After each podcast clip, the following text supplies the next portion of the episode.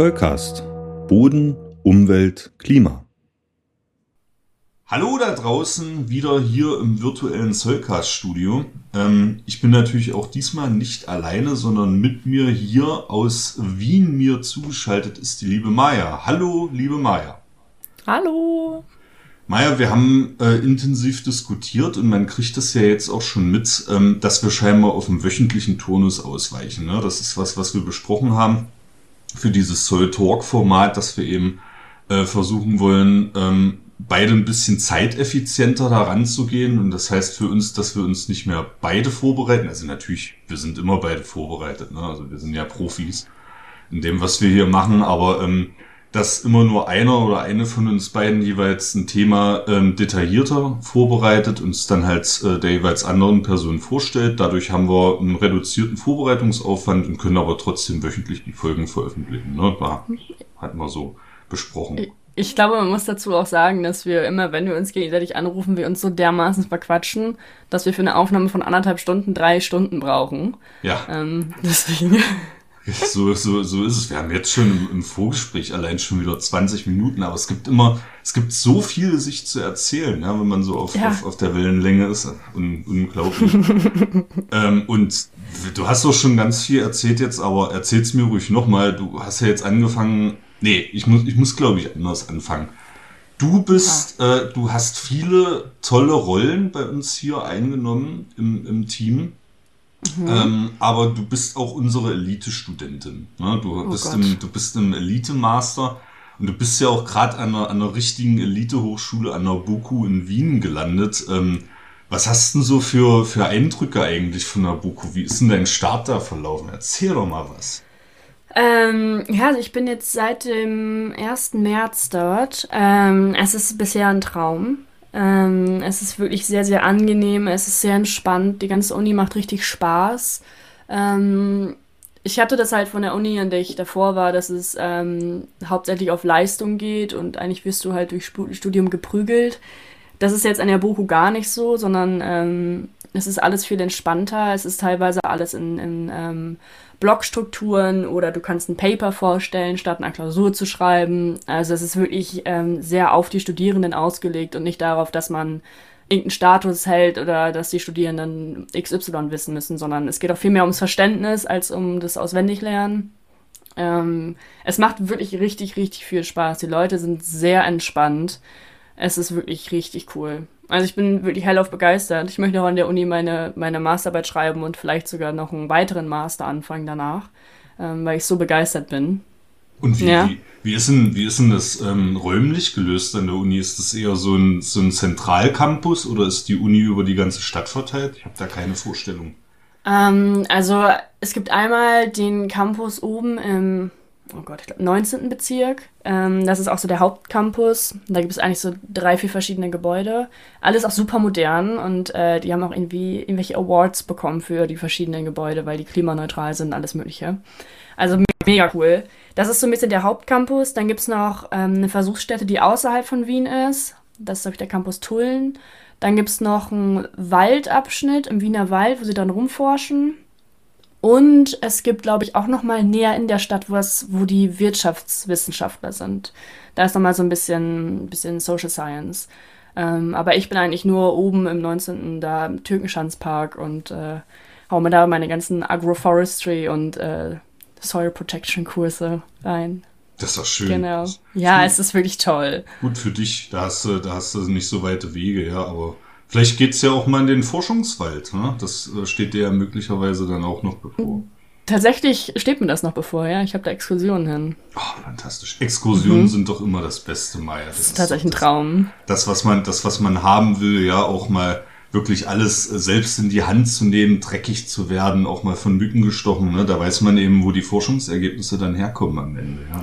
Richtig. alles auf dem Acker sozusagen. Ne? Das ist das ist doch schön. Also würdest du die Boku, wenn man jetzt an der Boku studieren wollte, und so würdest du empfehlen, oder? Zu 100 Prozent. Also ich, ich bin erst jetzt einen halben Monat da, aber es gefällt mir wirklich so gut bisher. Das ja. super. Also haben wir ja. jetzt auch nochmal eine Empfehlung ausgesprochen für eine Bildungseinrichtung des Hochschulsektors äh, geht zur BOKU nach Wien. Ist ja auch, auch interessant. Du, du bist jetzt aus, aus Gent gekommen, ne? da hast du also auch noch äh, die Uni in Gent kenn kennengelernt, Boku, mhm. und äh, zum Schluss geht's für dich nach Göttingen, richtig? Richtig, genau, ja. Ah, also ein echter Elite-Master, bist einmal weit, weit gereist. Wir sind, ja. wir sind nach wie vor sehr, sehr froh, äh, dass wir dich im Team haben und ich möchte das auch nochmal bekräftigen. Mach ruhig noch einen weiteren Master, dann bist du uns auch noch sicher hier im Team für die Zeit. Das ist, äh, möchte ich, möchte ich an der Stelle nochmal bekräftigen. Wir haben natürlich auch immer den Anspruch, ähm, dass wir aus der letzten Folge nochmal so eine Nachlese betreiben, aber es hätte sich jetzt tatsächlich niemand gemeldet, Maya. Du hast äh, Phyto Mining scheinbar gut vorgestellt. Ähm, es gab keine Rückmeldung. Ist, ist, dir, ist dir noch was eingefallen im Nachgang der letzten Folge, was wir äh, besprechen müssten? Nicht wirklich, nee.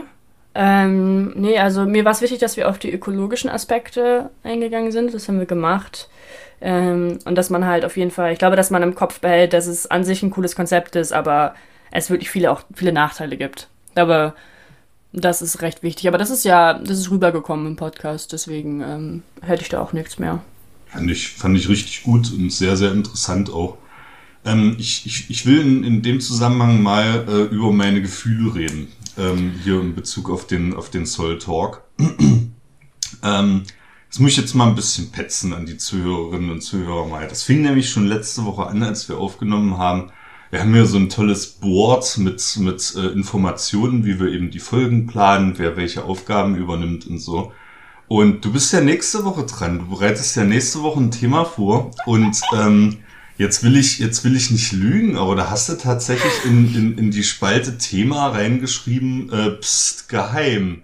Naja, ähm, das, das, das ist so. Also das möchte ich jetzt den Zuhörerinnen und Zuhörern hier auch mal aufs Brot schmieren. Äh, die Maya sagt mir nicht, was wir nächste Woche besprechen. Ne? Das nee, so. das hat auch alles einen Sinn. Ähm, das wäre das äh, du und die Zuhörer, ihr werdet das wahrscheinlich in den ersten Sekunden ähm, des Themas dann auch schon merken. Ich spiele nämlich ein kleines Spiel mit dir. Oh. Und für das Spiel darfst du nicht wissen, welche, um welches Thema es geht. Ah, na gut, das beruhigt, ja. das beruhigt mich jetzt schon ein bisschen, aber die Spannung bleibt natürlich, Maya. Ich bin sehr, sehr gespannt, was nächstes Es ist auch ein cooles Thema. Es ist wirklich cool. Es ist, hat ein bisschen was mit Ökosystem zu tun. Sehr entspanntes, cooles Thema. Oh, meine Herren, ich kann es kaum abwarten. Am Dienstag, jetzt haben wir Freitag, den 17. Am Dienstag nehmen wir die Folge auf, da, da, da lüftet sich das endlich. Ich bin, ich bin für dich. Für, für mich. die ja. ZuhörerInnen noch nicht. Die Zuhörer müssen noch, äh, noch eine Woche warten ab Veröffentlichung. Das ist jetzt leider so, aber jetzt, äh, das war jetzt für mich wichtig, das mal anzusprechen, weil jetzt bin ich mit meinen Gefühlen der Neugier und des Unwissens wenigstens nicht alleine auf dieser Welt, sondern die hunderte Leute, die diesen Podcast tatsächlich mittlerweile schon hören, die haben jetzt genau dasselbe Gefühl wie ich und das beruhigt mich ein bisschen. Da bin ich nicht allein. Schön. Maja, du, du hast äh, tatsächlich zu den Hunderten von Leuten auch erheblich beigetragen in der letzten Woche. Erzähl doch mal, äh, du hast, also du, du hast die frohe Kunde verbreitet. Erzähl doch mal was darüber. Ja, ähm, ich habe mich ähm, in einem Meeting wiedergefunden vom Geozentrum Hannover. Und zwar ähm, haben die einen Link gepostet zu ihrem Hauskolloquium. Und es war einfach auf Twitter und ich dachte mir so, okay, ich habe da nichts zu tun, höre ich doch mal rein. Und war dann da drin und habe mir ähm, die letzten beiden Vorträge angehört. Und es war alles ganz spannend. Ähm, da kann ich auch gleich noch mal ein bisschen was zu erzählen, aber auf jeden Fall meinen sie dann, ähm, dass es ja als alles super wichtig ist, was da besprochen wurde, aber dass ja nicht drüber geredet wird und dass halt der Boden mehr in die gesellschaftliche Konversation eingeführt werden muss. Und äh, da hat unsere Chance gerochen und habe einmal in den Chat komplett reingeschrieben, so, hey, es gibt einen, Zoll, einen, Podcast, der heißt Zollcast, hier und hier, einmal die Website reingedroppt.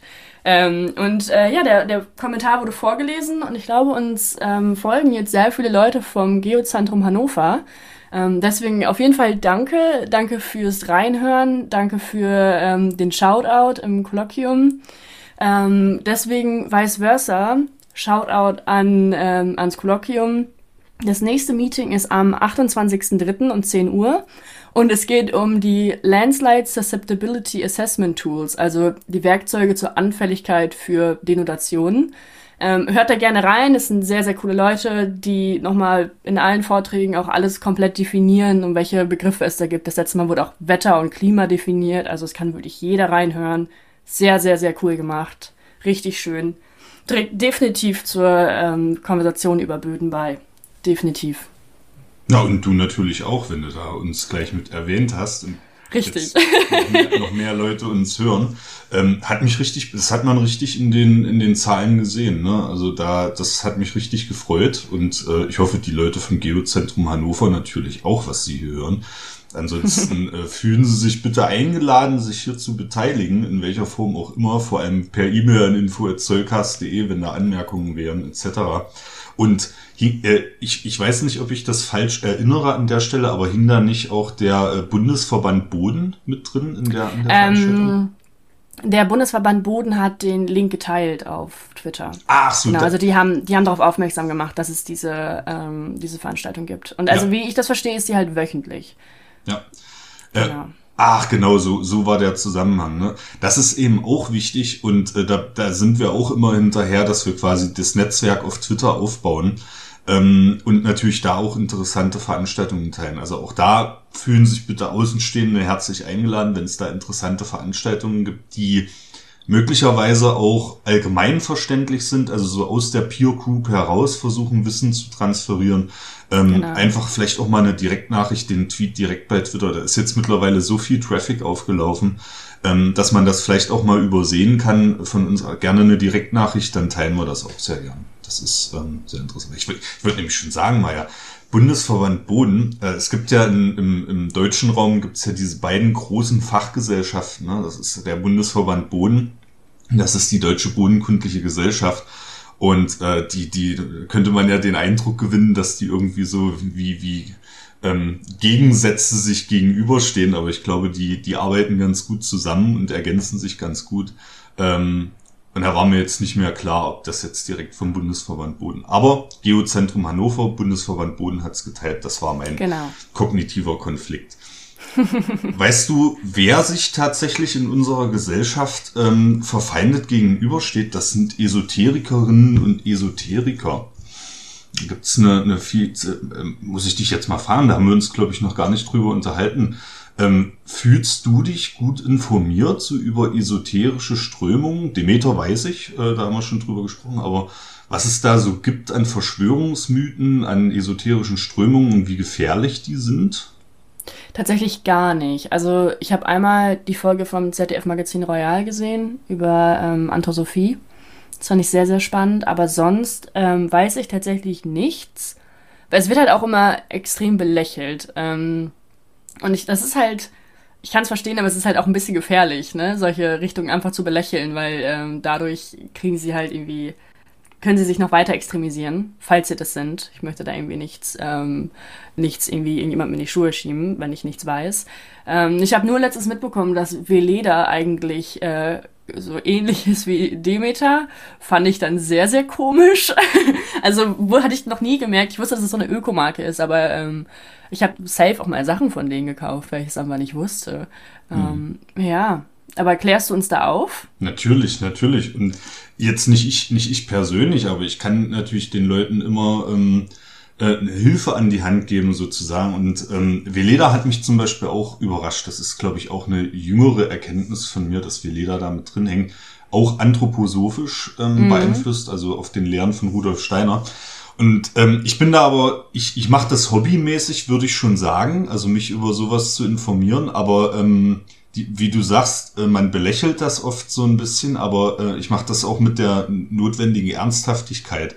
Mhm. Weil dieses äh, so esoterisches Denken und verquere Weltbilder, die will ich jetzt auch nicht alles über einen Kamm scheren, aber ähm, das hat das hohe Potenzial, sehr schnell abzugleiten in Extreme ja. Welten, auch in, in, in rechtsextreme ähm, Ideologien und so. Da möchte ich ein, ein Buch empfehlen, was ich jetzt äh, tatsächlich gelesen habe. Also ich habe es physisch auch hier. Ne? Die Leute sollen jetzt nicht mhm. denken, man, man, man, man stellt hier Sachen vor, irgendwie, die aus, aus den Wirren des Internets zu einem geflogen haben. Nein, Gefährlicher Glaube heißt das Ding von Pia Lamberti und Katharina Nokun. Ähm, das äh, sind zwei Damen, die wirklich sehr schön aufbereitet haben, wie eben so naja, ge gefährliche Glaubenssätze oder gefährliche Glaubensrichtungen so im Alltag möglicherweise die Menschen dahingehend beeinflussen könnten, ähm, dass sie eben auch mit abdriften in solche Richtungen. Mhm. Das ist, äh, ist ein sehr, sehr gut recherchiertes Buch.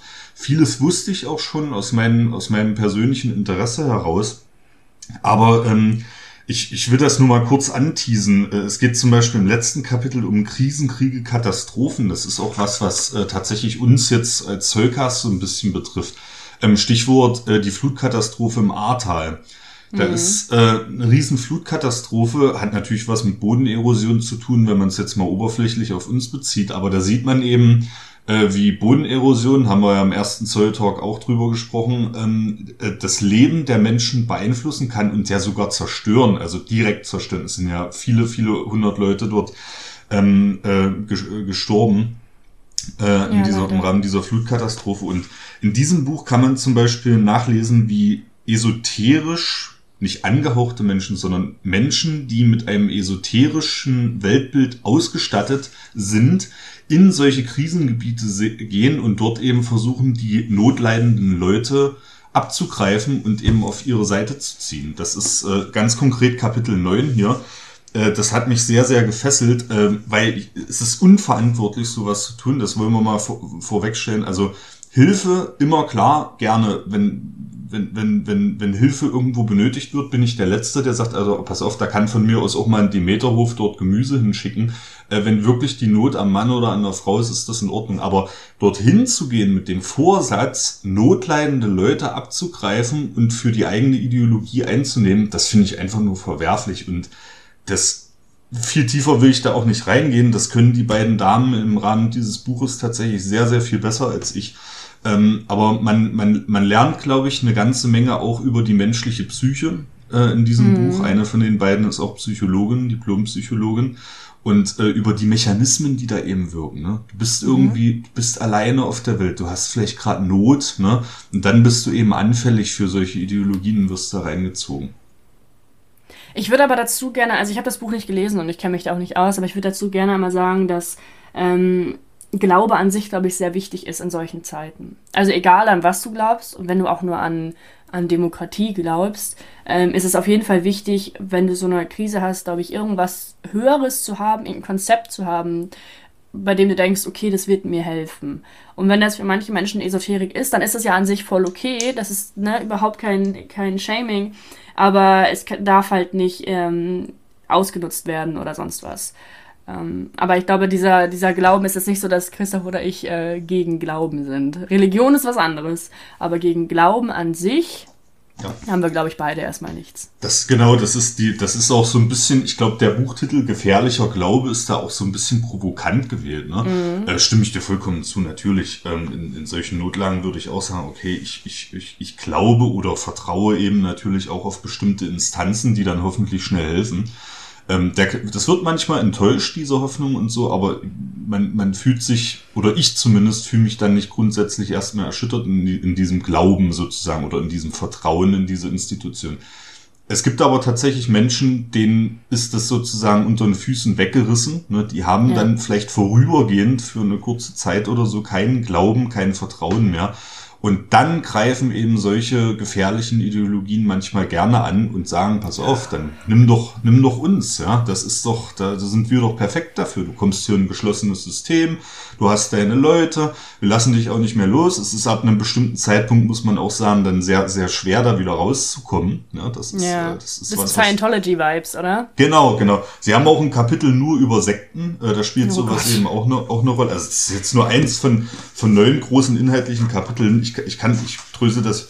Wir wollen ja jetzt hier keine Esoterik-Folge machen, aber weil es gerade tatsächlich interessant ist und ich finde es auch wichtig, das mal anzusprechen. Ähm, Astrologie und Wunderheilung, ähm, dann gibt es natürlich auch immer so ritualisierte mystische Gegenstände, das sprechen sie also auch an, so Stichwort Mond, Mondwasser oder irgendwelche Kristalle. Ist übrigens ja, Steine. Auch, Genau, ja, das ist eben auch ganz weit verbreitet. Ich äh, weiß nicht, ob du das kennst, diese Kosmetikroller so aus Rosenquarz ja, ja, oder ja, so. Ja. Ne? Ja, ja. Ähm, das ist mega weit verbreitet. Habe ich auch schon bei befreundeten Leuten irgendwo im Badezimmer gesehen. Ja. So und äh, Quack, Quacksalberei halt.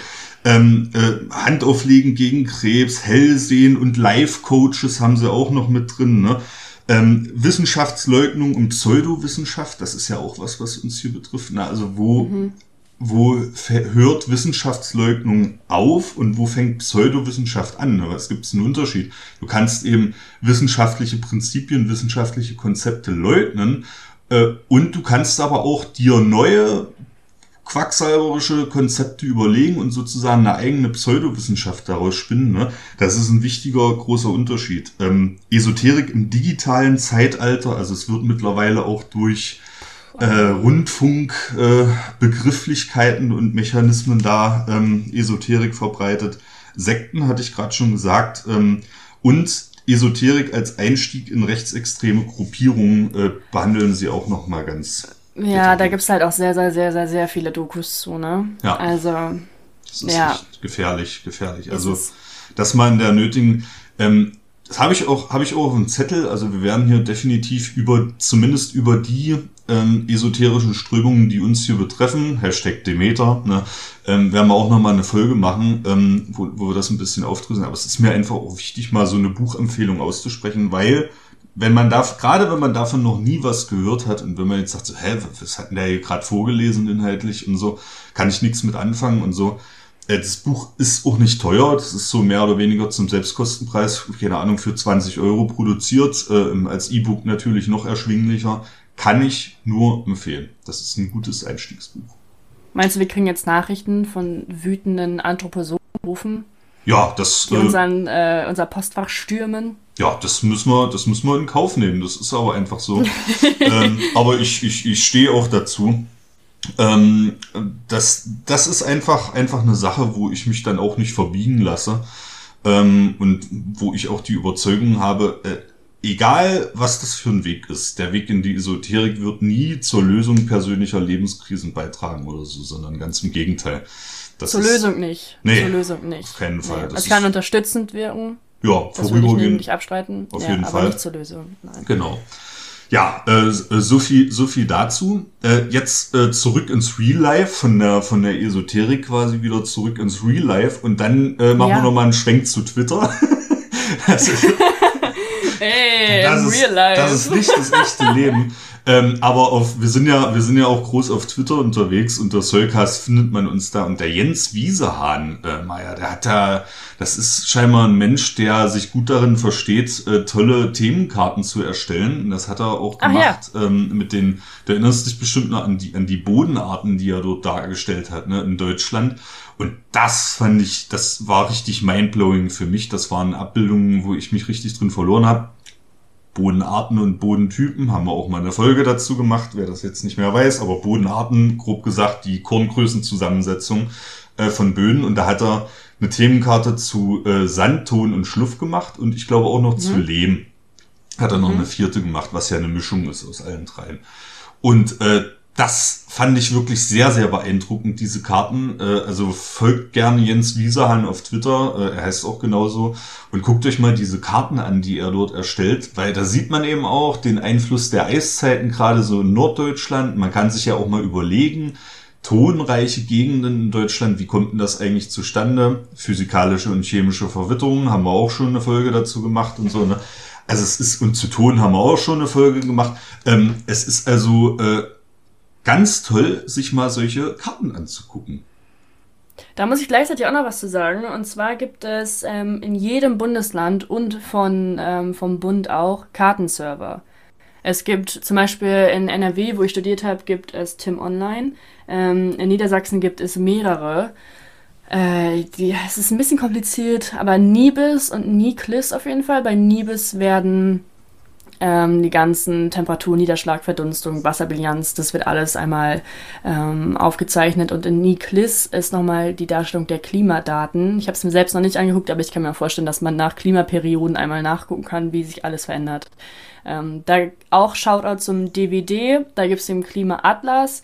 Die machen das auch sehr, sehr cool, auch mit Projektionen bis in die nächsten 100 Jahre. Sehr, sehr, sehr cool, solche Kartenserver. Und da kann man sich auch alles anzeigen lassen, was man möchte. Auch historische Karten von der eigenen Stadt. Man kann wirklich alles. Es ist sehr cool. Orthofotos, alles Mögliche. Jetzt hast du mir den Nachmittag versaut, Maja. Jetzt, weiß, jetzt weißt du, ähm, was ich jetzt nach dieser Aufnahme, wir haben es jetzt 14.48 Uhr Ortszeit, wenn diese Aufnahme vorbei ist, dann weißt du, was abgeht. Ich habe das schon in der Schule, fand ich das schon toll, immer mal in den ja, Atlanten ich auch. Ja, äh, ich auch. rumzugucken. Und da gab es ja viele verschiedene Themenkarten. Die meisten wurden ja im Unterricht gar nicht behandelt, hat man sich nie angeguckt. Da ich davor gesehen. Ich habe meine Atlanten noch alle noch hier, Maya. alle noch in der, und jetzt durch dieses Internet, was du mir gerade gezeigt hast, ähm, wird da entsprechend mein Nachmittag heute auch noch ausgelastet. Ähm, wir bleiben noch mal im Internet. Ja. Sonst, sonst, sonst wären wir zu lang. Gell? Wir haben uns vorgenommen, jetzt nur noch eine Stunde und so, aber egal. Ein gutes Gespräch finde ich immer, da investiere ich gerne Zeit und ich glaube, die Zuhörerinnen und Zuhörer auch, wenn sie uns so zuhören.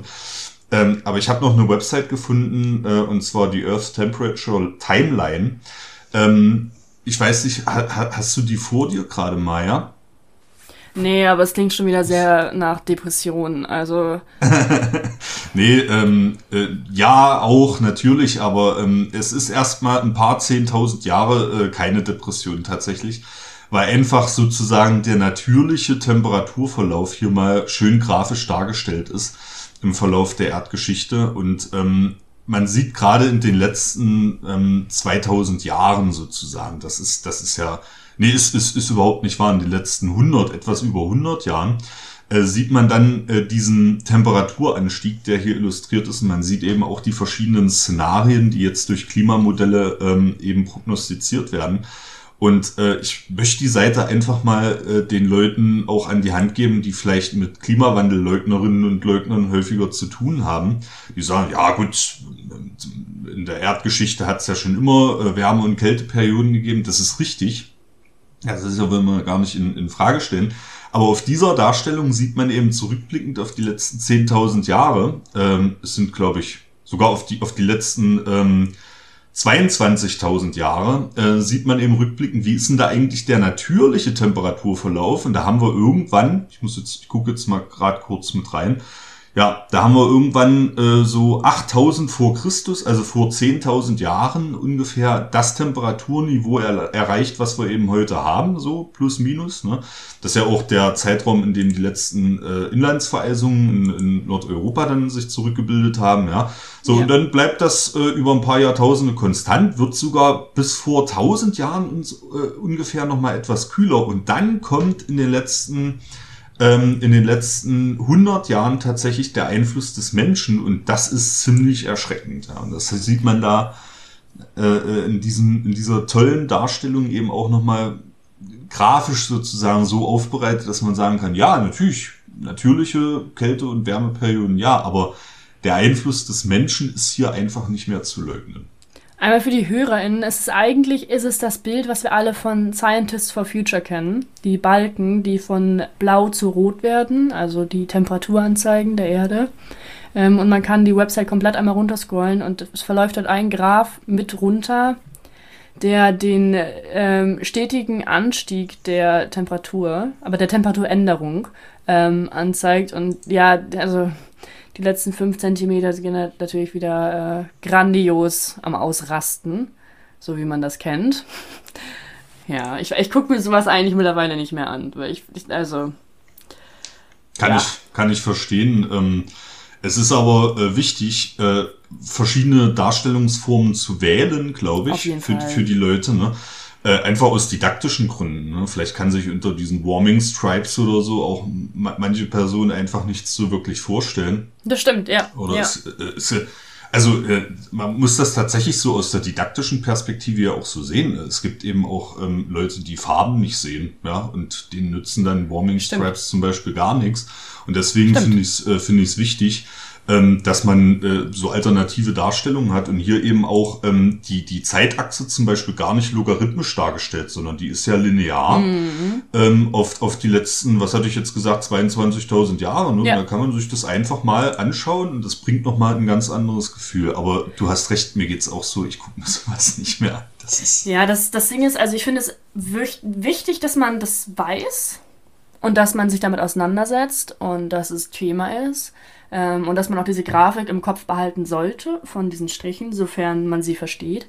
Ähm, aber wenn man das schon studiert hat und man weiß, wo die Kipppunkte sind und alles, dann fällt es mir persönlich irgendwann schwer, sich das noch anzugucken. Es ist trotzdem so, dass ich nur alles versuche, ähm, äh, dass es nicht so schlimm wird, wie wir alle sagen, dass es wird. Aber es wird wahrscheinlich genauso schlimm werden. Wahrscheinlich äh, habe ich auch in 50 Jahren keine Heimat mehr, weil Ostfriesland komplett unter Wasser liegt. Aber ähm, je nach Prognose. Aber ähm, ja, es bringt dann auch irgendwie nichts an, in eine Klimadepression zu verfallen. So ist es. Letzte Sache für das Vorgespräch, dann fangen wir an mit dem, mit dem heutigen Thema. Ähm, das habe ich kurz vor der Aufnahme jetzt mitgekriegt, dass ResearchGate äh, tatsächlich eine Android-App äh, veröffentlicht hat. Und das geht vor allem an die Hörerinnen und Hörer, die äh, mit Wissenschaft jetzt nicht so viel zu tun haben vielleicht. ResearchGate ist ein soziales Netzwerk, so kann man es, glaube ich, bezeichnen, auf dem äh, Wissenschaftlerinnen und Wissenschaftler und auch Interessierte sozusagen äh, wissenschaftliche Publikationen teilen können. Ne? Richtig. Ist gut runtergebrochen, oder? Und ähm, das betrifft also sowohl äh, Artikel, die auch in Journals erscheinen, die man bei den äh, Wissenschaftlerinnen und Wissenschaftlern auch anfragen kann dort. Da gibt es dann die Option, eben wenn die nicht veröffentlicht sind, auch anzufragen. Äh, mhm. Als auch natürlich sowas wie Posterpräsentationen oder Vortragsfolien. Und deswegen finde ich das gerade mal wichtig, weil wir hier versuchen, auch aus der Peer Group heraus äh, Wissen zu kommunizieren dass es da jetzt eine App gibt, die auf Android verfügbar ist. Und äh, holt euch doch vielleicht mal die App. Haben wir jetzt auch nichts dafür bekommen, dass wir das machen und so, aber ich werde mir die App äh, nachher erstmal ziehen und werde mal gucken, was ich da mit meinem Profil so alles machen kann. Ähm, finde ich, finde ich eine coole Sache. Auf jeden Fall, auf jeden Fall, ja. No? Genau. So, das jetzt also zum, zum netten, netten Teil ähm, dieser, dieser heutigen Folge. Jetzt wird's ernst, Maya. Jetzt, ja, ich jetzt, kann mich zurücklehnen, habe ich gehört. Du kannst dich heute zurücklehnen. Nee, du bist, du bist ja auch, du, du, du, du, du bist ein, ein ziemlich helles Köpfchen, muss man ja sagen. Und du hast natürlich Ahnung und du wirst mir hier ordentlich in die Beine krätschen, ähm, wenn ich was Falsches Gerne. erzähle oder wenn, wenn dir was nicht einfällt. Ne? Aber ist einfach so, wenn man miteinander sprechen will, dann ist halt eine Person von uns richtig, oder so gut wie möglich informiert und die andere stellt Fragen. Ne? Das ist halt, das ist, das ist unser Konzept hier, liebe Hörerinnen und Hörer, müsst ihr euch dran gewöhnen. Und letzte Woche war Maya dran mit dem tollen Thema ihrer Bachelorarbeit zum Phytomining. Und ich habe jetzt auch mir was ausgesucht, was mit P anfängt. Das heißt PFAS, das Thema. So. Es geht um Bodenchemie, oh Gott, oh Gott, oh Gott. Ah, ja, Boden, ja, da wirst du mich nicht mehr. Ähm, ich habe lange überlegt, welches Thema ich, ich nehme und wir hatten dann äh, in den, den dazugehörigen Be Besprechungen, habe ich dann irgendwas von Redoxpotenzialen erzählt und so und da hat, da konnte ich mir aber was anhören hier. Da war ähm, obszöne Gesten wurden mir äh, präsentiert hier, obszöne Gesten, aber ähm, PFAS äh, ist tatsächlich mir zugeflogen als Thema durch die Medienberichterstattung. Ja, das hat man, glaube ich, mitbekommen. Vor drei Wochen ähm, war ging großer Medienhype los auf einmal. Und das möchte ich mal so äh, als Aufhänger nehmen, vielleicht für das ganze Thema. Einen, eine Schlachtzeile zum Beispiel ähm, die da hieß, die ist, alles, alles, was jetzt erzählt wird, ist, schlägt sich natürlich in den Shownotes nieder. Aber eine Schlachtzeile war zum Beispiel, es ist einfach ein Teufelszeug. Doku. Maya lacht schon. Ich habe Maya jetzt schon nach zwei Minuten getiltet. Ähm, es ist einfach ein Teufelszeug. Doku über tödliches Alltagsgift. Auch Pro7-Reporter Thilo Mischke hat es im Blut. Ach du Scheiße. Ja, Thilo Mischke ist echt, ähm, ja, den kannst du abschreiben jetzt, oder? Ja, der ist, morgen war's das. Ja, es ist, äh, es ist ja ein tödliches Alltagsgift und er hat's im Blut. Also was, was sagt mir doch diese Schlagzeile. Wenn es tödlich ist, ein Alltagsgift, er hat's im Blut, dann ist Thilo Mischke, ich habe mal aber gerade noch mal gegoogelt, er lebt noch und ich möchte auch, dass er noch lange lebt, ähm, dass er gesund Fall. bleibt.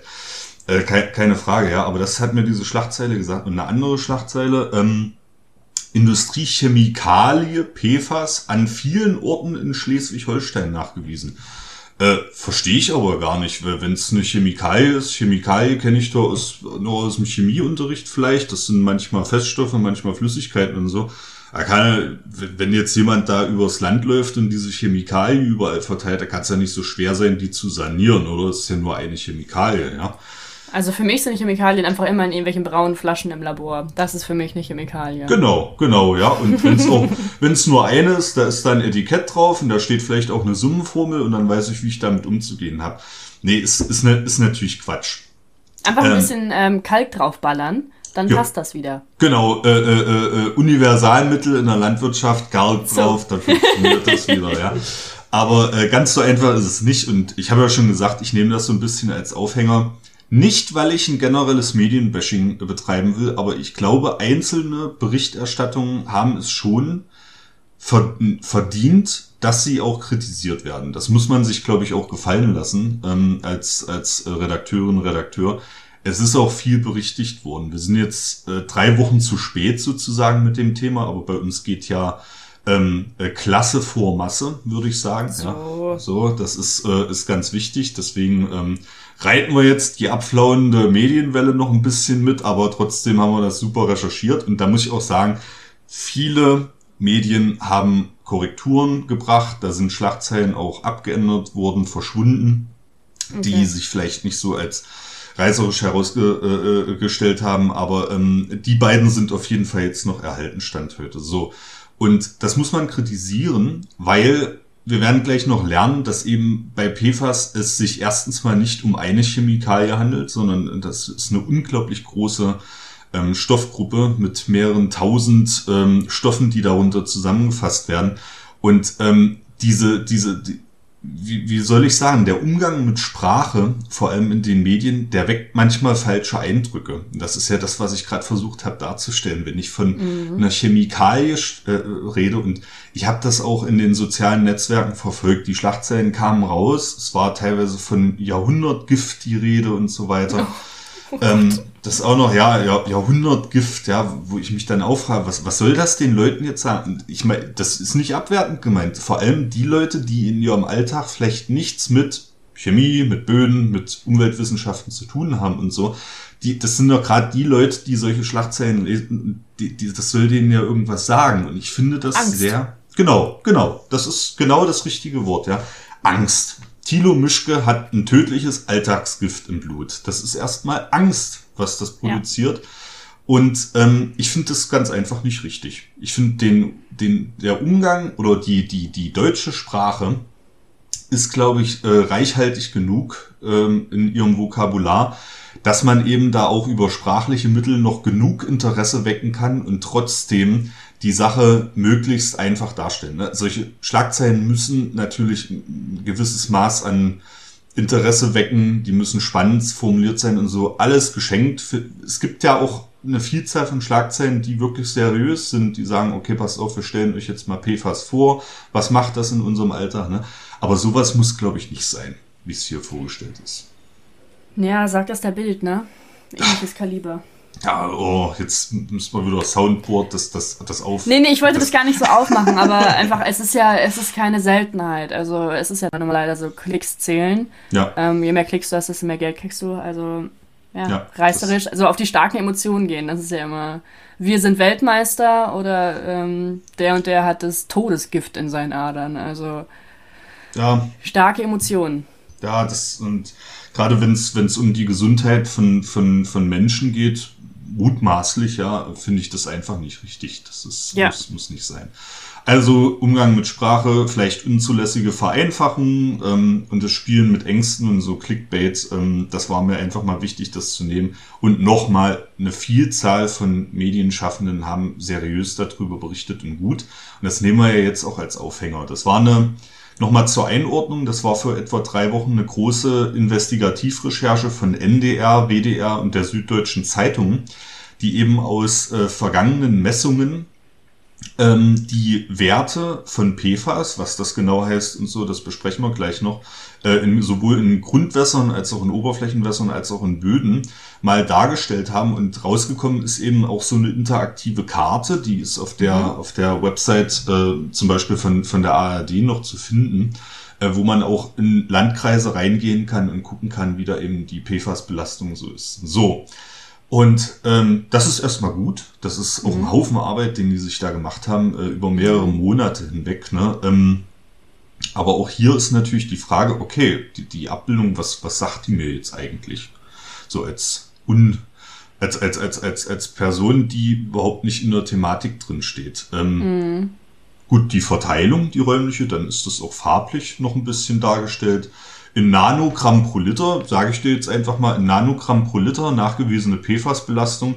Da gibt es eben die Klassen weniger als 100 Nanogramm pro Liter, pro Liter, weniger als 1000, weniger als 100.000 und mehr als 100.000. Was sagten dir das, Maya?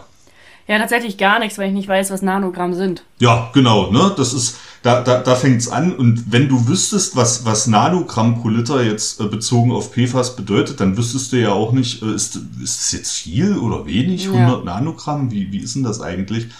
Und deswegen jetzt dieses Thema. Wir steigen jetzt mal ein bisschen durch, durch die PFAS äh, und durch ihre mhm. Umweltwirkungen, hoffe ich zumindest. Und ich er erkläre euch das jetzt mal ein bisschen. Also, PFAS alles groß geschrieben, steht für per- und polyfluorierte Alkylsubstanzen. Und jetzt gehen wir mal ein bisschen in die Schulchemie rein. Erinnern wir uns vielleicht noch so, müsste so Zeitraum 9., 10. Klasse gewesen sein. Die organische Chemie wird eingeführt das erste Mal und da macht man natürlich erstmal, was ist organische Chemie? Kohlenstoffverbindung. Also du hast Kohlenstoff, was sich mit sich selbst verbindet, ne, zu einer Kette und dann kommt noch ein Kohlenstoff. Noch. Es gibt verschiedene Kettenlängen, ja. Und das sind die sogenannten Alkane. Ne? Das sind also mhm. also wirklich nur Kohlenwasserstoffe. Das heißt, an mhm. den Kohlenstoffatomen mit einer bestimmten Kettenlänge hängt halt immer noch ein Wasserstoffatom dran.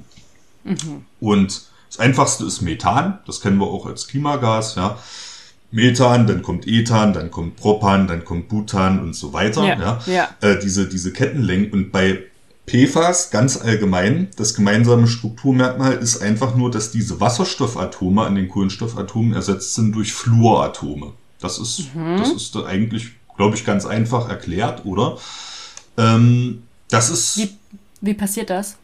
Das äh, passiert durch den Mechanismus der Fluorierung, der vor allem im, ähm, im industriellen Feld angewendet wird. Das sind Radikalkettenmechanismen. Also du musst quasi Fluor, sage ich vielleicht auch mal kurz was dazu. Fluor ist das chemische Element im Periodensystem der Elemente mit der höchsten Elektronegativität. Ja. Der äh, Elektronegativitätswert, wer da jetzt nicht mehr so genau Bescheid weiß, wenn zwei Atome eine chemische Bindung eingehen, dann können sie das über kovalente Bindungen machen. Ne? Also die teilen sich sozusagen, jeder gibt ein Elektron ab und die, äh, die geteilten Elektronen fließen sozusagen in so eine Bindung ein, die man dann auf dem Papier so als Verbindungsstrich darstellt. Ja. Und die Elektronegativität ist jetzt ein Maß dafür, wie stark eines der beteiligten Atome die Bindungselektronen an sich heranzieht. Ja? Genau, das kennt man von Sauerstoff. Sauerstoff ist auch recht ähm, elektronegativ. So ist es, genau. Sauerstoff ist, äh, steht, äh, steht dem in, in wenig nach, äh, elektronegativitätsmäßig, ja. Und Fluor ist aber tatsächlich da äh, der Hardliner unter den chemischen mhm. Elementen, ja, Elektronegativitätswert. Und ähm, das bedingt auch tatsächlich, dass diese Kohlenstoff-Fluorbindung eine sehr, sehr hohe Bindungsenergie für die Chemieleute da draußen 536 Kilojoule pro Mol. Das ist eine sehr, sehr hohe Bindungsenergie ähm, haben. Und ähm, das bedingt natürlich auch, dass die Moleküle an sich als Gesamtmolekül sehr, sehr stabil sind. Ja, also das ist, ähm, so kann man mhm. sich vorstellen, so eine Kohlenstoffkette, die komplett mhm. oder auch nur teilweise fluoriert ist, ist entsprechend sehr, sehr stabil. Ja, das ist, glaube ich, das, was man, äh, ach so, äh, allgemeines Strukturmerkmal ist natürlich auch noch, wie bei allen anderen organischen Verbindungen, ähm, solche PFAS-Moleküle können dann eine oder mehrere funktionelle Gruppen enthalten. Also genau wie bei organischen Säuren, die am Ende, mhm. am Kopf des Moleküls sozusagen so eine Carboxylgruppe haben oder so, mhm. kann das auch bei PFAS äh, äh, passieren. Und da kommen wir schon zu einem anderen Konzept aus der Chemie, was man eigentlich standardmäßig auch im Chemieunterricht lernen sollte. Ähm, das ist ähm, das Konzept eben der Hydrophilie oder der mhm. Lipophilie, beziehungsweise Hydrophobie und Lipophobie. Ja, und da hat man immer gesagt, bei diesen Alkanen äh, beispielsweise, mit der Kettenlänge, also man hat eine funktionelle Gruppe, die ist zum Beispiel polar, sagen wir mal, eine, eine Carboxylgruppe, ja, und dann mache ich dann eine entsprechende Kettenlänge hinten dran und mit steigender Kettenlänge nimmt sozusagen auf das Gesamtmolekül betrachtet der Einfluss dieser funktionellen Gruppe ab. Ne? Also je länger diese Kette ist, umso mhm. geringer ist der Einfluss dieser funktionellen Gruppe. Weil es ja ähm, mehr von der Kette gibt. Genau, ja, man kann sich das vielleicht so vorstellen, so die, die, ja, das, das wollen wir jetzt nicht zu esoterisch werden, ja, aber wenn man jetzt mit ein bisschen, mit ein bisschen ähm, mit, mit einem Hauch Esoterik rangehen wollte, dann würde man sagen, so die Lebensgeister der funktionellen Gruppe werden auf das Gesamtmolekül verteilt und dann ist der Einfluss geringer. Nein, das sind natürlich, ähm, das sind natürlich äh, elektrostatische äh, beziehungsweise auch äh, schon quantenchemische Wechselwirkungen, die wir jetzt hier nicht en Detail äh, äh, diskutieren wollen.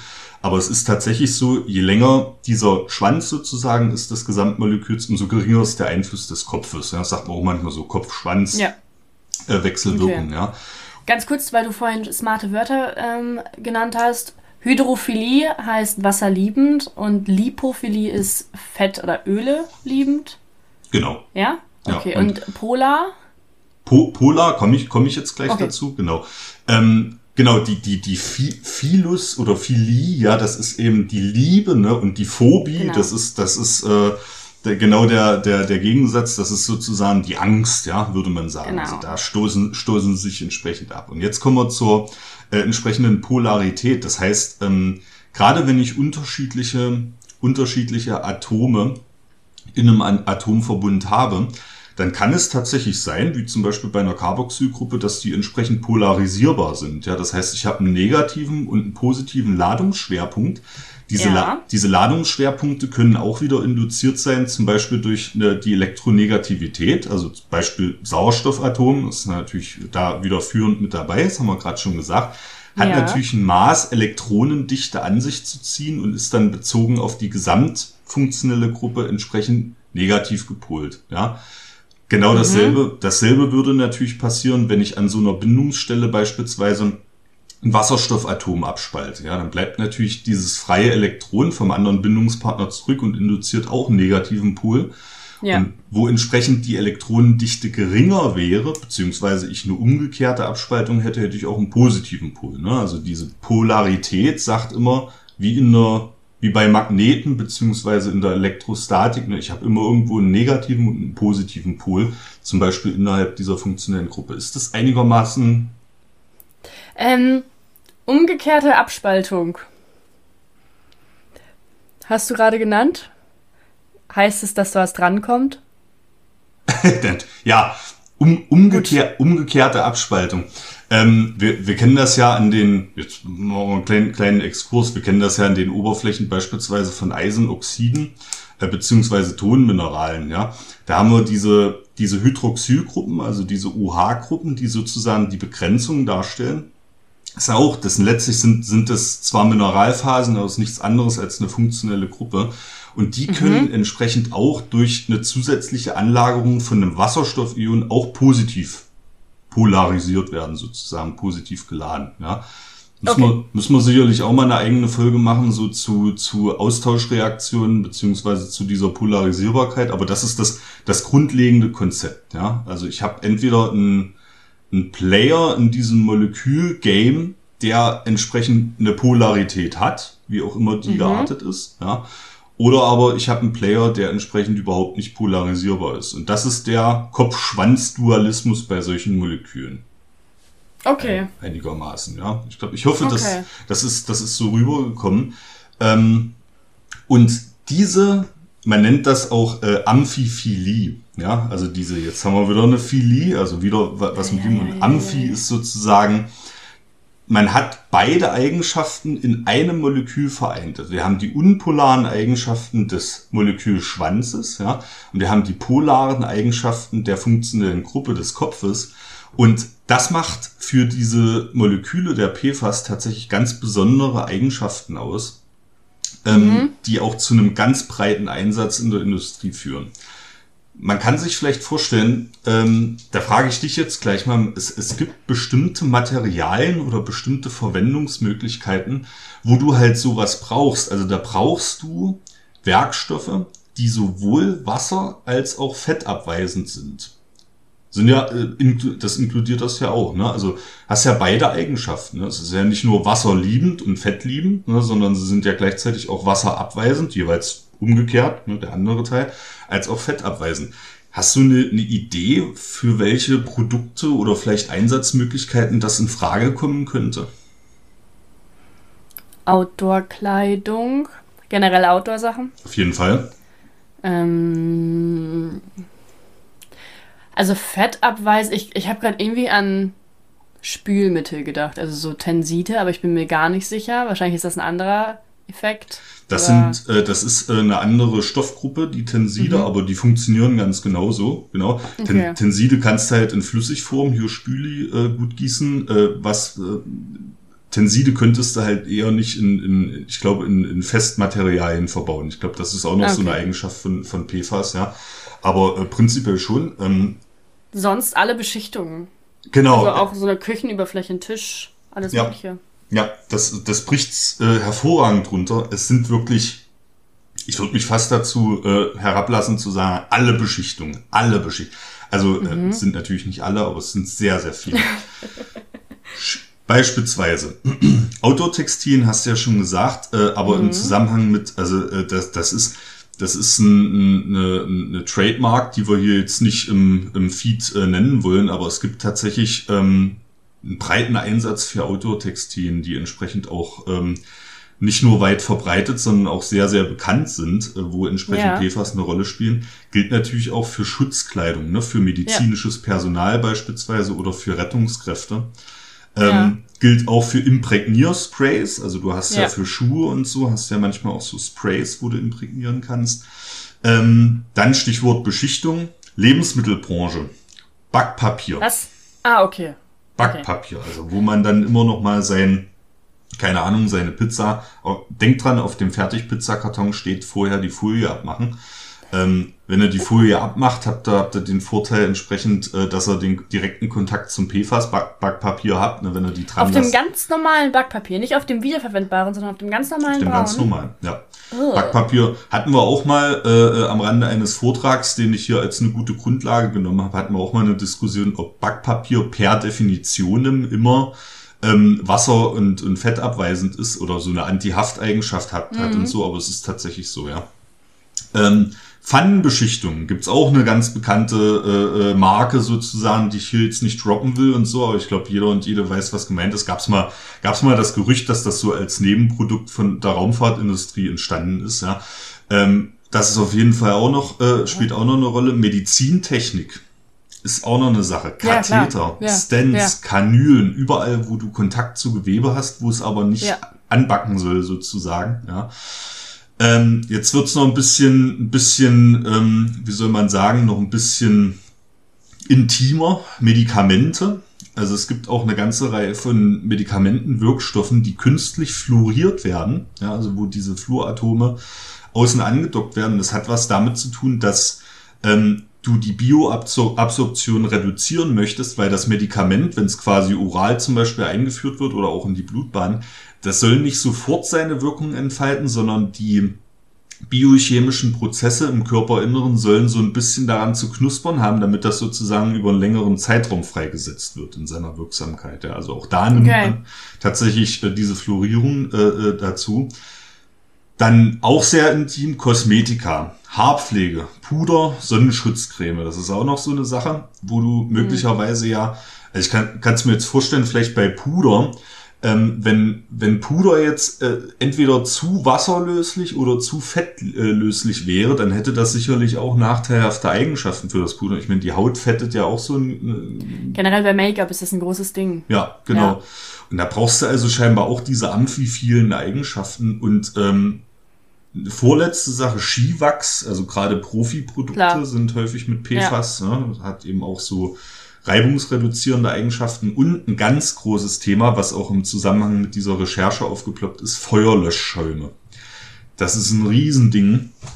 Ähm, Feuerlöschschäume auch, die brauchen ja die Eigenschaft, kann, kann man sich vorstellen, wenn man zum Beispiel so einen Ölbrand hat, also du hast eine Fläche mit ja. oder, oder Kerosin oder Sprit oder so, der Feuerlöschschaum muss sich auf diesen Brand drauflegen und muss sozusagen den Brand von oben ersticken. Und das kannst du ja. nur dadurch gewährleisten, dass du zum Beispiel durch hohen PFAS-Anteil ähm, verhinderst, dass der Schaum in das brennende Mittel eindringt und sich damit vermischt. dann kann das weiter brennen, dann kann das auch an die Oberfläche mhm. des Schaumes ge gelangen sozusagen, ne? Ja. Und durchstoßen, weiter brennen. Nein, der Schaum muss grundsätzlich abweisend sein gegenüber der brennenden Substanz und muss die möglichst bedecken, sodass das Feuer erstickt wird. Das ist das äh, Wirkprinzip von Feuerlöschschäumen.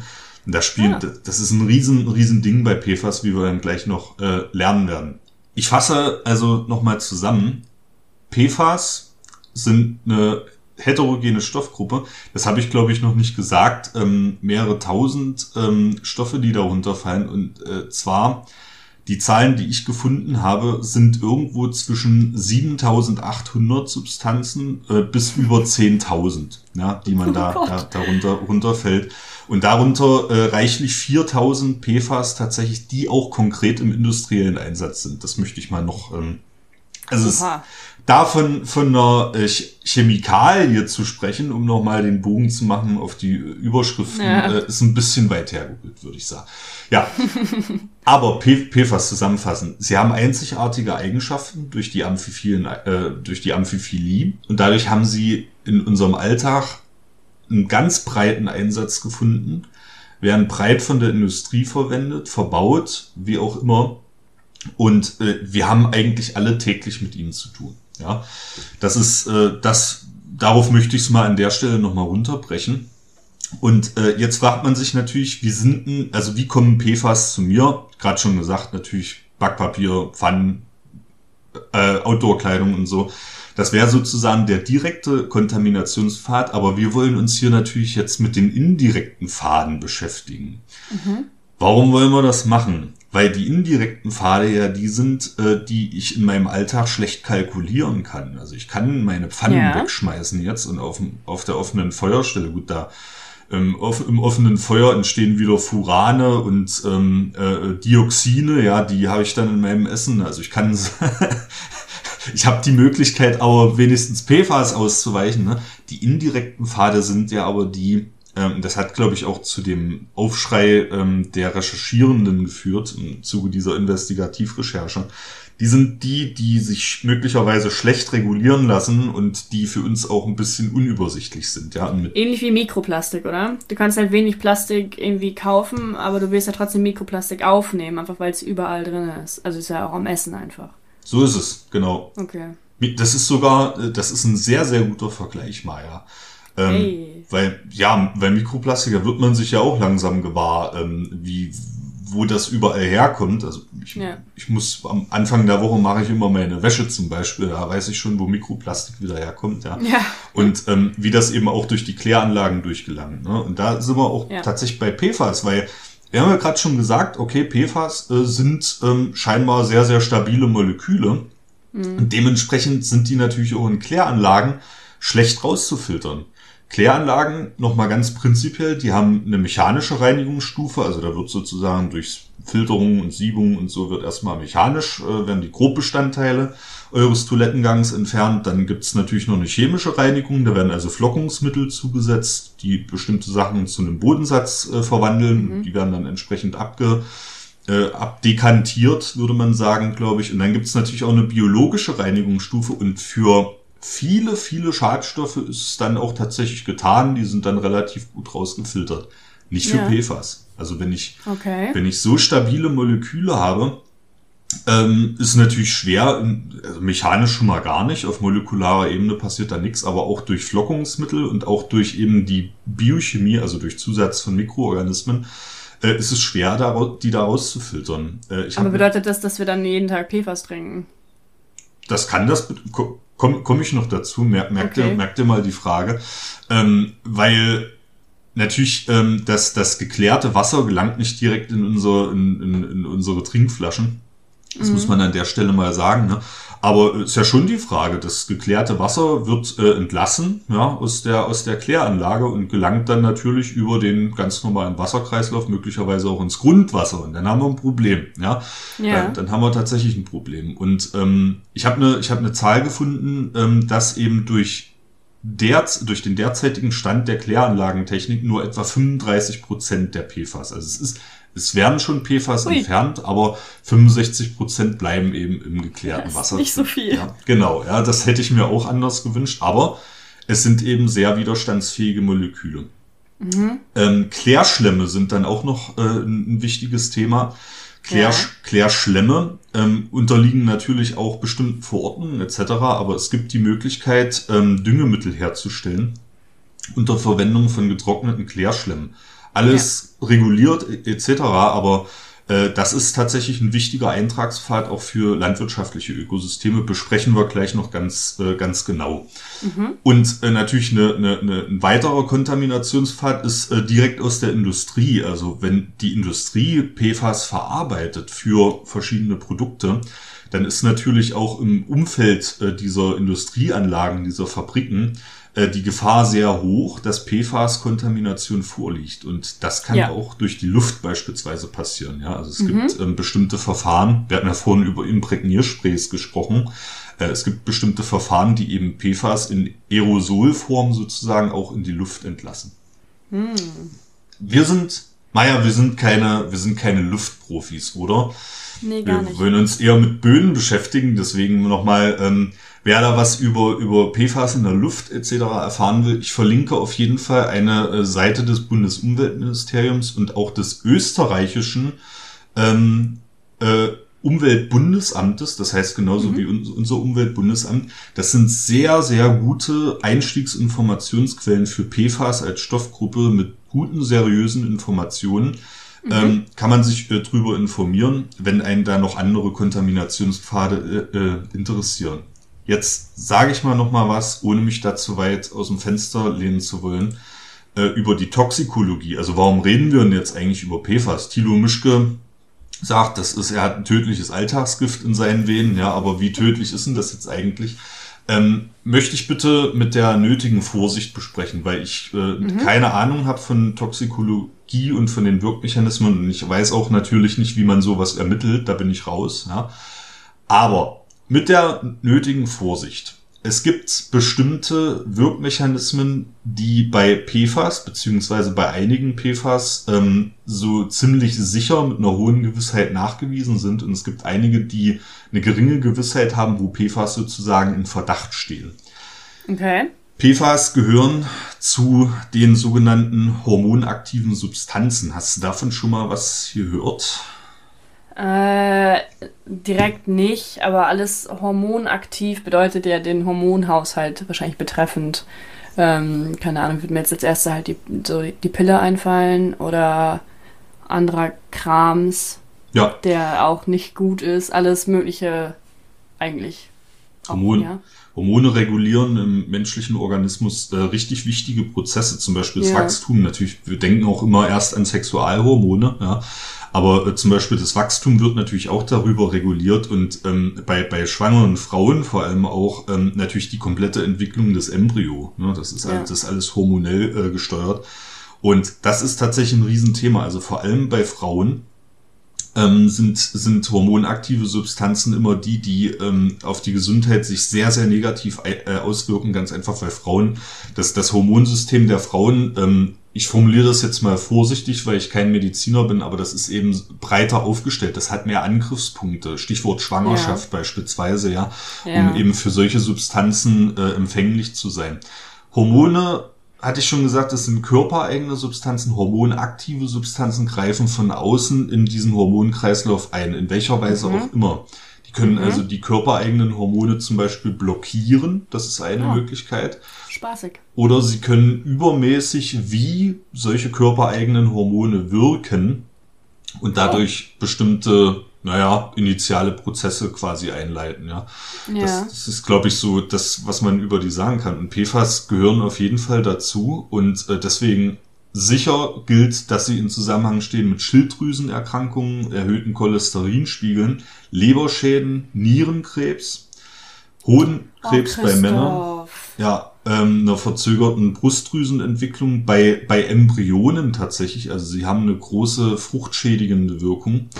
Ähm, verringerte Reaktion auf Impfungen und ein geringeres Geburtsgewicht. Das betrifft jetzt alles die, die Föten. Und ähm, sie haben darüber hinaus eben auch, ähm, stehen sie im, im starken Verdacht, ähm, fruchtschädigend zu wirken, also tatsächlich auch äh, zu Fehlgeburten zu führen in der Schwangerschaft. Ähm, und auch bei den Neugeborenen ein höheres Übergewichtsrisiko beispielsweise oder auch eine, eine verringerte Fruchtbarkeit zu erzeugen. Das sind jetzt nur mal einige Sachen. Ähm, Brustkrebs ist auch noch so eine Sache. Ähm, also das ist eine breite Palette an äh, sehr sicher behandelten Erkrankungen ähm, mhm. und es ist aber auch noch eine breite äh, Palette an Verdachtsfällen.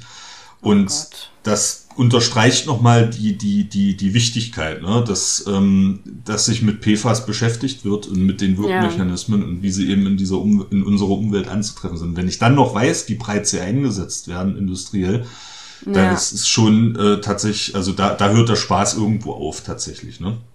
Jetzt haben wir, jetzt haben wir den Leuten auch Angst gemacht. Jetzt haben wir es geschafft, Maja. Ähm, aber wir wollen das natürlich auch mit Zahlen, Daten und Fakten tun. Ähm, das Umweltbundesamt in Österreich hat den sogenannten TWI-Wert. Das ist äh, der Tolerable Weekly Intake. Ähm, also das ist die durchschnittliche Menge eines Stoffes, eines Schadstoffes, die lebenslang wöchentlich aufgenommen werden kann, ohne dass sich nach Stand des Wissens ein wesentliches Gesundheitsrisiko ähm, dann ergibt. Und dieser Wert mhm. ist bei, das kann man sich jetzt vielleicht mal auf einen Zettel schreiben, dann versteht man nämlich auch die, glaube ich, diese, diese äh, Grammangaben in den Analysen ein bisschen besser. Dieser TWI-Wert ähm, für ausgewählte PFAS liegt bei 4,4 Nanogramm pro Kilogramm Körpergewicht. 4,4 Nanogramm pro Kilogramm Körpergewicht. Das mhm. heißt, eine Person von 50 äh, Kilo hat dann einige 10 äh, Nanogramm entsprechend äh, pro Kilogramm Körpergewicht. Ja. Ähm, das ist also die Größenordnung, mit der wir hier arbeiten. Jetzt hatte ich im ja. Zusammenhang mit der Recherche ja schon gesprochen über, wie war die Klasseneinteilung, Nanogramm pro Liter, also es ist äh, bezogen auf ja. irgendeine Flüssigkeitsmenge eines Lösungsmittels. Und da haben wir die Klassen weniger als 100 Nanogramm, weniger als 1000, weniger als 100.000, mehr als 100.000. Also entschärft das jetzt noch nicht so ganz, ja, wenn ich jetzt sage, okay, gut, nee. ähm, vielleicht 200 Nanogramm pro Kilogramm äh, Körpergewicht und Woche, ah, gut, da sind wir ja noch in dem Bereich 100 bis 1000 drin. Aber jetzt kommen wir mal zum Zusammenhang PFAS und Böden. Denn viele dieser Messwerte sind ja aus Bodenanalysen gezogen und wir sind ja hier der mhm. Bodenpodcast. Und jetzt äh, versuche ich das mal ein bisschen zu erden, im wahrsten Sinne des Wortes, wow. und mal ein bisschen, bisschen auf die, auf die Böden zu, zu reduzieren. Böden haben eine Speicher, Filter, Puffer und Transformationswirkung. Das ist das, was, ja. was wir wissen, ne, so aus dem ja. Lehrbuch, noch Lehrbuchwissen, würde ich sagen. Ne? Ja. Und bei PFAS kommt es jetzt drauf an, wie stark diese jeweiligen Wirkungen, diese Wirkmechanismen ausgeprägt sein können. Das ist, glaube ich, das, das Entscheidende. Und okay. da, da hört diese, dieses Rechercheergebnis dann nämlich tatsächlich auf, für mich ähm, in irgendeiner Art und Weise ne, ich will nicht sagen relevant zu sein, aber da, da, da endet eben die Aussagekraft dieser Recherche. Mhm. Wenn ich äh, in Böden eine bestimmte Menge PFAS messe, machen wir jetzt mal ein, ein Szenario auf eine bestimmte Menge PFAS messe und die sind, liegen aber alle sorbiert vor an Oxidphasen, an der organischen Bodensubstanz äh, oder auch an Tonmineralen. Ganz kurz, sorbiert heißt aufgenommen, also ja, gebunden. Genau. Äh, an, an, den, an den Oberflächen entsprechend und sind also gar nicht pflanzenverfügbar. Ne? Ja. Dann hat sich der Schuh an der Stelle erstmal. Ne? Das, das ist mal ein, ein, ein Fall, den ich aufmache. Ja. Da sagt, ja. da sagt mir diese Abbildung natürlich nicht so. Ich will das nicht kleinreden. Das ist eine wichtige, gute Recherchearbeit, aber mhm. da endet eben die Information. Ich weiß auch aus ja. der Abbildung nicht zum Beispiel, welche Messwerte konkret in Oberflächengewässern, in Grundwasser und in Böden gemacht wurden. Das äh, kommt mal noch dazu. So. Ach so, das ist einfach nur die Region, aber da gibt es keine Angabe, ob das jetzt eine Bodenanalyse war oder ähm, im Gewässer. Genau. Ah, okay, okay. Ich, ich, ich weiß tatsächlich jetzt gerade gar nicht, ob die Recherchierenden dann auch noch mal eine große Tabelle veröffentlicht haben mit allen Messpunkten. Es sind aber über 1500. Ich glaube ich glaube es ehrlich gesagt nicht. Ich lasse mich gerne belehren. Also wenn jemand das jetzt hört und sagt, Moment mal, hier hast du aber noch was vergessen, äh, lege ich auch gern noch nach. Ich bin auch äh, kleiner GIS-Experte, mache ich selbst eine interaktive Karte und stelle die bei uns auf die Website. Ähm, so viel nur mal versprochen an, an der Stelle. So, also. Über, warte, hm? warte, warte, warte. Über 1500 in Deutschland? Ja, allein in Deutschland. Genau. Okay, aber das ist ja nicht so viel. Das, das ist nicht so viel. Und wenn du dir die Karte anschaust, ähm, es gibt auch große Bereiche, die komplett ausgespart sind. Also vor allem äh, in Ostdeutschland. Ja, natürlich. Gut. Und in, in, in, in Wer will Ost denn schon zu euch? Ja, das ist, äh, ist immer, wir haben hier, wir haben hier immer damit zu kämpfen, das ist nun mal so. äh, aber auch in, in, in, äh, in Nordbayern beispielsweise, Zentralthüringen und im östlichen Niedersachsen, da sind wirklich viele Landkreise, die gar nicht äh, beprobt sind und Ah, okay. Im, im, im, im Ruhrgebiet und in Baden-Württemberg dagegen sehr, sehr viel. Ne? Und das ist natürlich dann auch immer die Frage, wie aussagekräftig ist das ja. dann auf die Gesamtrepublik. Ne? Aber ja. deswegen, äh, das, ist, das ist mal der Appell. Ich missbrauche nicht, ich missbrauche ihn nicht, sondern ich nutze äh, natürlich jetzt dieses Thema auch, um da mal ein bisschen Sensibilisierung zu betreib, be, betreiben. Also wenn ich so, mir so eine Abbildung angucke, äh, klar, die sagt mir was, aber ich muss eben auch begreifen, wo sind jetzt die Grenzen der Aussagekraft so einer Abbildung. Sehr wichtig, ja. Das wollen wir hier mal vielleicht ein bisschen sensibilisieren. So, ich hatte jetzt schon gesagt, Speicherfilter, Puffer und Transformationswirkung. Und ähm, uns interessieren jetzt mal die Agrarökosysteme. Mhm. Weil das sind die Schnittpunkte zu unserer Nahrungskette. Ja? Wenn ich, ja. Wenn ich PFAS in, in Böden habe von Agrarökosystemen und da werden Nutzpflanzen angebaut und ich schnurpse dann meine Tomate weg, äh, habe ich das natürlich in der Nahrungskette und darüber wollen wir uns jetzt mal in den letzten Minuten dieses Themas nochmal ein bisschen ähm, äh, detaillierter unterhalten. Eintrag in die Ökosysteme ist natürlich über Düngemittel. Düngemittel kann man so herstellen, dass man zum Beispiel äh, Kompost, also im landwirtschaftlichen Betrieb anfallenden Kompost mit, mit einer entsprechenden Menge an Klärschlemmen mischt. Und da ist genau der Schnittpunkt zu den Kläranlagen, mhm. die ja mhm, möglicherweise mhm. nur ein Drittel der PFAS-Menge rausfiltern, ja. Und das wird dann natürlich als Düngemittel aufs Feld aufgetragen. Ähm, gleichzeitig Grundwässer, natürlich, die zur Bewässerung vielleicht verwendet werden, wo möglicherweise ja. auch PFAS enthalten sind, sind natürlich auch noch eine, eine Quelle. Und ähm, jetzt hatte ich über Feuerlöschschäume gesprochen. Ja. Ähm, Feuerlöschschäume kommen in äh, Hast du, hast du eine Idee, wo Feuerlöschschäume in großen Mengen äh, zum Einsatz kommen? Regelmäßig auch. Regelmäßig? Ja. Also mir ist halt als erstes einfach Waldbrand eingefallen, aber ein Waldbrand ist Zumindest in Deutschland nicht regelmäßig. Hm. Mm, bei irgendwelchen, es gibt doch bestimmt irgendwelche Probungen und so. Genau, so ist es. Okay. Äh, auf Flughäfen muss, äh, das ist ein guter Grund, muss man ja sagen, muss es regelmäßig trainiert werden, äh, ja. Brandbekämpfung. Und äh, dementsprechend ist, äh, gibt es auch Studien dazu, ist im, im, räumlichen Umfeld von Flughäfen ist die PFAS-Belastung am höchsten. Also sie hatten es, glaube ich, für den Flughafen, die, die äh, groß angelegte Investigativrecherche, hat es für den Flughafen äh, Frankfurt zum Beispiel ganz äh, en Detail hatten sie es ausgewiesen. Ja. Aber ich wohne hier in äh, in Leipzig, der Flughafen Leipzig-Halle als äh, internationales Frachtdrehkreuz beispielsweise. da, also ich, ich ziehe aber trotzdem nicht um, weil ich erkläre euch ja jetzt, äh, wie man PFAS sanieren kann äh, in Böden. Äh, ist auch schwierig. Muss ich.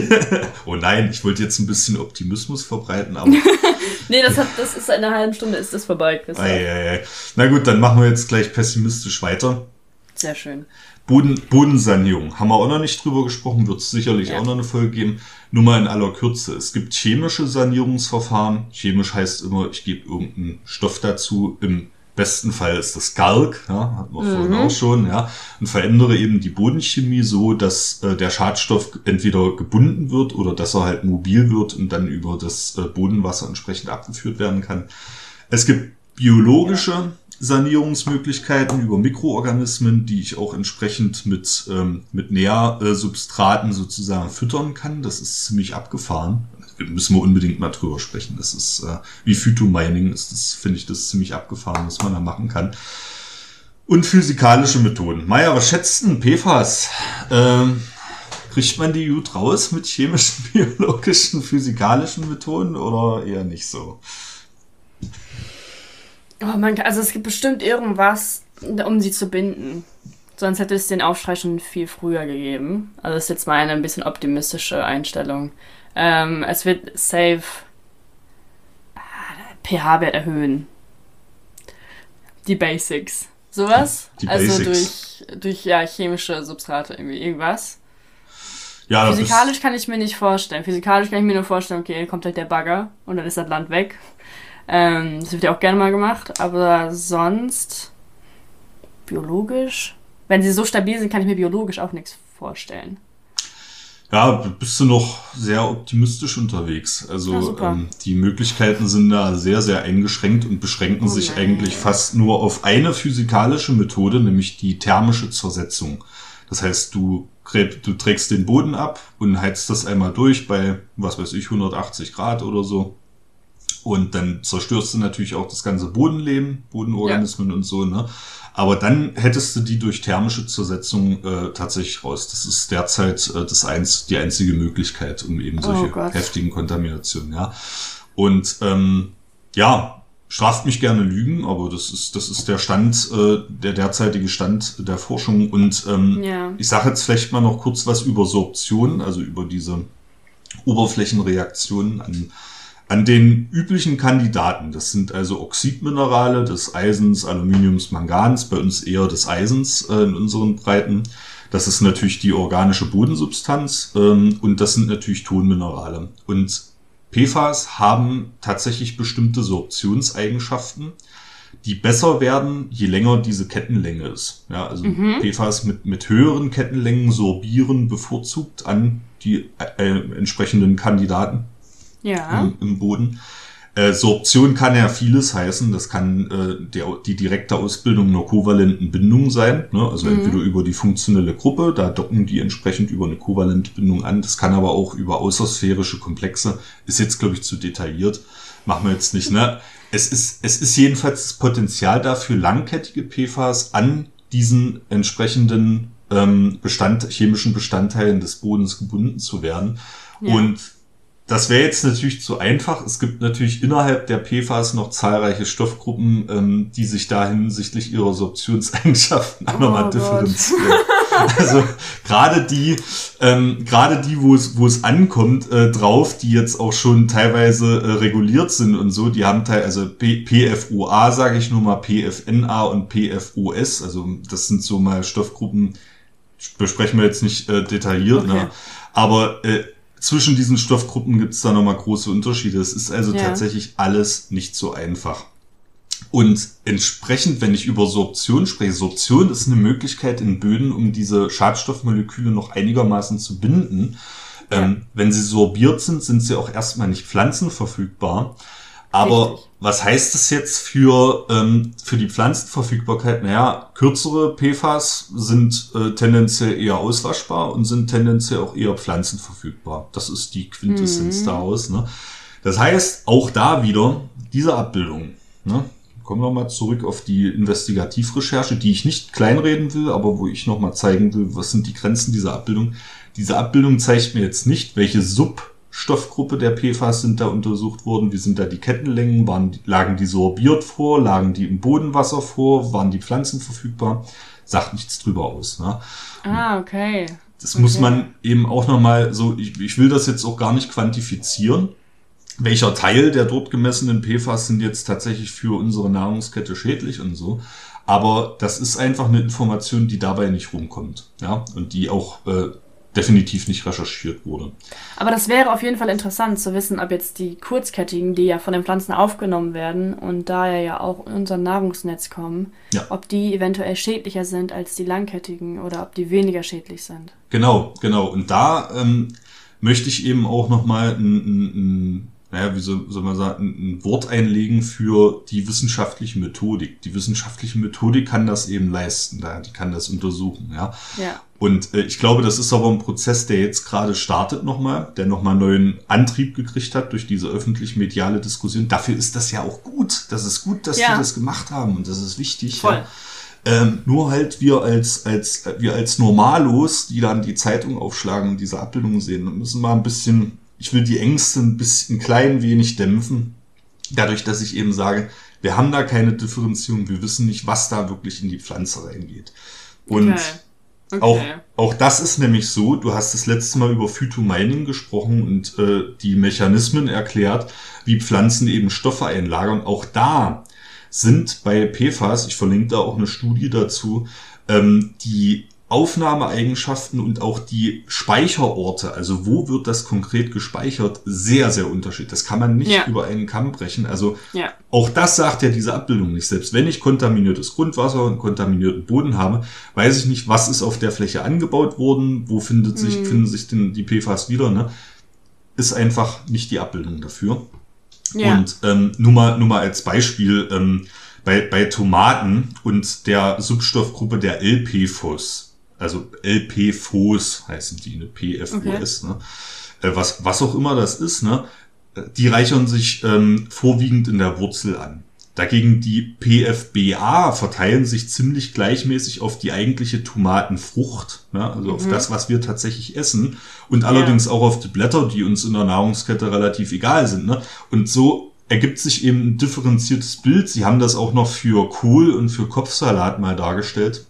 Ja. sind ja auch wichtige Nahrungsmittel und so, ne? Also auch der Speicherort in der Pflanze unterscheidet sich. Man müsste eigentlich ähm, ganz konkret das, das konkrete Lebensmittel, äh, das Verzehrlebensmittel darauf untersuchen, gucken, was da für PFAS drin sind. Auch das kann die Abbildung an dem, an der Stelle einfach nicht leisten. Ja, ja es hängt ja wahrscheinlich von, von Stoff und Pflanze auch ab. Genau. Weil bestimmte Pflanzen lagern ja auch eher dann in der Wurzel an oder eher in der Frucht. Genau.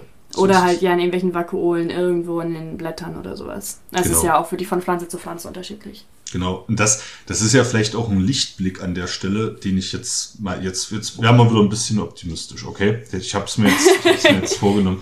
Das ist ja vielleicht auch ein Lichtblick, den ich aufmachen will, wenn ich eben diese unterschiedlichen Speichermodalitäten kenne und ich weiß, wo welche Kontaminationen sind, kann ich ja vielleicht auch durch eine gezielte Fruchtfolge äh, darauf hinwirken, dass ich eben dort äh, Verzehrgut habe, was äh, gering belastet ist in den entsprechenden Pflanzenteilen. Ja, also ich kann durch, durch geeignete, mhm. durch geeigneten Nutzpflanzenanbau, so formuliere ich es vielleicht mal, kann ja. ich ja vielleicht auch dazu beitragen, dass ich dann wie sagt man, die, die, die, die Guten ins Kröpfchen, die Schlechten ins Töpfchen und dann sozusagen auch eine, eine Art Phytomining betreibe, ja, aber mit Schadstoffen, was ja eigentlich schon eine Phytoremediation ist, ne?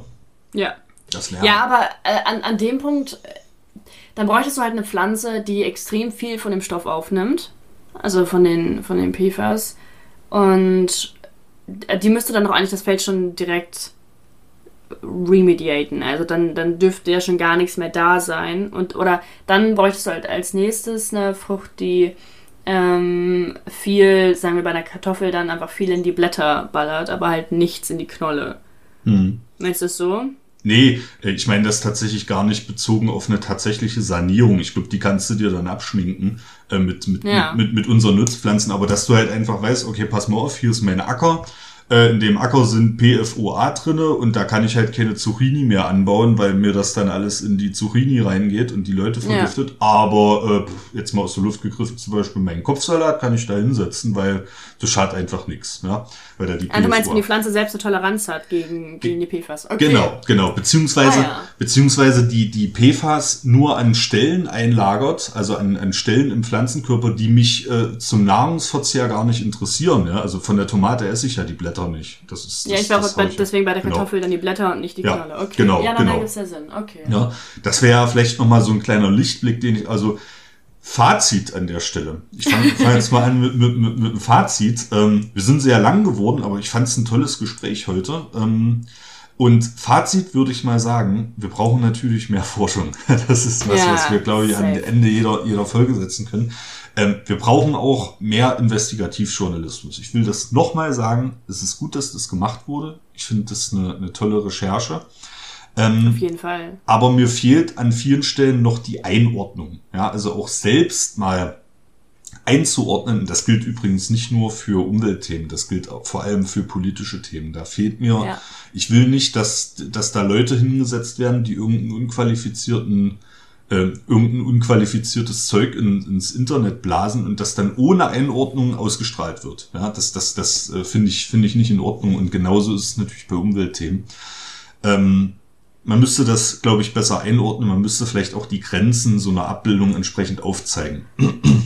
Ja, das ist halt das, was in jedem Journal wird es gemacht. Da wird halt gesagt, hey, der Boxplot zeigt das und das, aber genau das zeigt er halt auch trotzdem dann nicht, weil da waren wir jetzt nicht in der Lage, das abzubilden oder das haben wir halt nicht untersucht.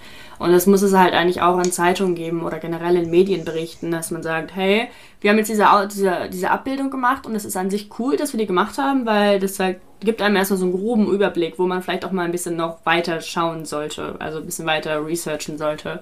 Ähm, gleichzeitig muss man aber auch sagen, dass es halt eine Stoffgruppe ist von mehreren tausend Stoffen und sowas. Also das ist ja für, die, für das richtige Verständnis dieser Abbildung ist das ja wirklich elementar. So ist es. So ist es. Das, ähm, ja, äh, mehr gibt es dazu. Ich, äh, ich, ich sage als, als ultimatives Schlusswort nochmal, ähm, diese, dieser TWI-Wert, ne, also der wöchentliche Wert, der bedenkenlos sozusagen über eine ganze Woche verteilt eingenommen werden kann, 4,4 Nanogramm pro Kilogramm Körpergewicht. Wir haben jetzt über unterschiedliche Möglichkeiten gesprochen, PFAS in Böden beispielsweise zu binden, in nicht pflanzenverfügbarer Form.